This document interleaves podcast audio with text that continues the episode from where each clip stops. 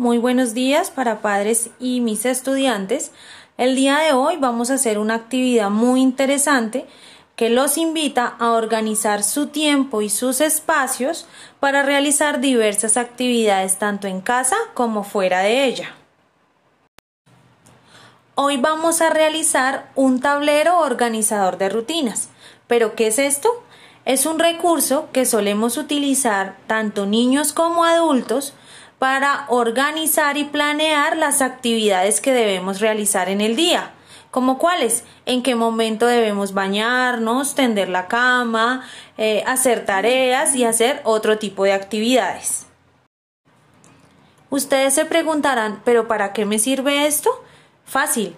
Gracias a esta herramienta podemos organizar nuestro tiempo y vamos a comprender qué actividades podemos hacer en la mañana, en la tarde y en la noche y cuáles son los lugares indicados para cada una de ellas. ¿Qué es lo que vamos a ubicar en nuestro organizador? Hay actividades que hacemos diariamente a las que no les prestamos mucha atención o a veces pensamos que no son importantes y son los hábitos de higiene. Entre ellos están el lavado de los dientes y el aseo de nuestro cuerpo. Estas actividades debemos realizarlas regularmente en el día y las vamos a ubicar para tenerlas en cuenta y que no se nos olviden. Además de esto, hay otras actividades que realizamos gracias a que nuestros padres nos permiten colaborar. ¿Como cuáles? Ejemplo, alimentar a los animales, cuidar o regar las plantas, recoger los desechos de los animales o incluso asear y organizar algunas partes de nuestra casa. Ahora sí, manos a la obra. En esta parte del trabajo, nuestros padres van a formar parte importante en la creación de nuestro tablero organizador de rutinas.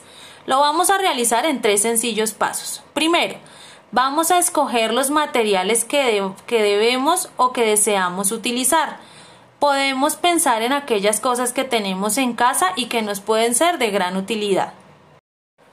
Recuerda que los materiales pueden ser variados y depende de lo que tengas en casa. Puedes utilizar cartón paja, papel periódico, cartulina, una caja reciclada, témperas, marcadores, pinturas, pinceles, tijeras, recortes. Lo que tengas en casa te puede ser de gran ayuda. Paso 2. En este paso vas a organizar las actividades que realizas durante el día. Vas a pensar en qué cosas haces en la mañana, en la tarde, en la noche.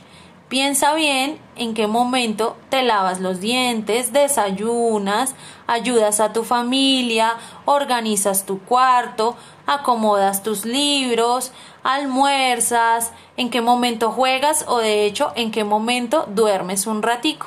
Todas estas actividades las vas a pensar, las vas a organizar y las tienes listas para el siguiente paso. Paso 3. En esta parte del trabajo vas a organizar las ideas que ya tienes listas. Lo que debes hacer es dibujar o pegar tu foto y acomodar las actividades que realizas en la mañana, en la tarde y en la noche. Vas a tener tres días para realizar esta actividad.